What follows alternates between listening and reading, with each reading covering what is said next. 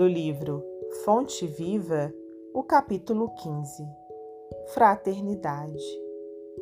Nisto todos conhecerão que sois meus discípulos, se vos amardes uns aos outros. Jesus, no Evangelho de João 13,55. Desde a vitória de Constantino, que descerrou ao mundo cristão as portas da hegemonia política, temos ensaiado diversas experiências para demonstrar na Terra a nossa condição de discípulos de Jesus.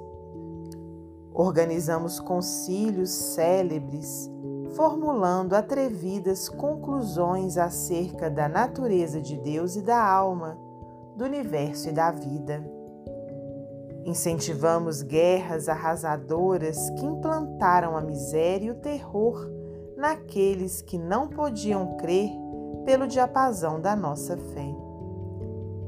Disputamos o sepulcro do Divino Mestre, brandindo a espada mortífera e ateando o fogo devorador. Criamos contendas e cargos religiosos, distribuindo veneno e manejando o punhal.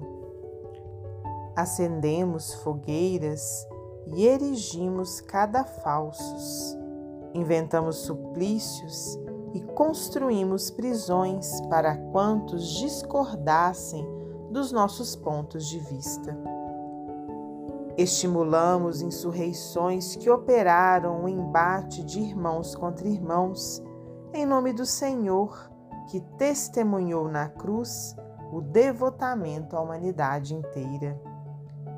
Edificamos palácios e basílicas, famosos pela suntuosidade e beleza, pretendendo reverenciar-lhe a memória, esquecido de que ele, em verdade, não possuía uma pedra onde repousar a cabeça.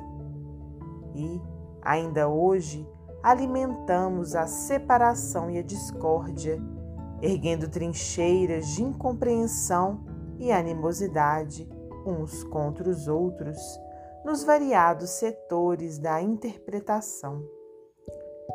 Entretanto, a palavra do Cristo é insofismável. Não nos faremos titulares da Boa Nova simplesmente por atitudes exteriores.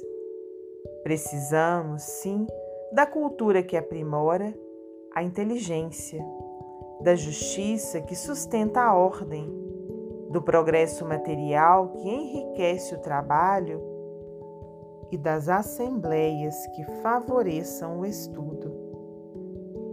No entanto, toda a movimentação humana, sem a luz do amor, pode perder-se nas sombras. Seremos admitidos ao aprendizado do Evangelho cultivando o reino de Deus que começa na vida íntima. Estendamos assim a fraternidade pura e simples, amparando-nos mutuamente. Fraternidade que trabalha e ajuda, compreende e perdoa, entre a humildade e o serviço que asseguram a vitória do bem atendamo-la onde estivermos, recordando a palavra do Senhor que afirmou com clareza e segurança: Nisto todos conhecerão que sois meus discípulos, se vos amardes uns aos outros. Emmanuel, psicografia de Francisco Cândido Xavier.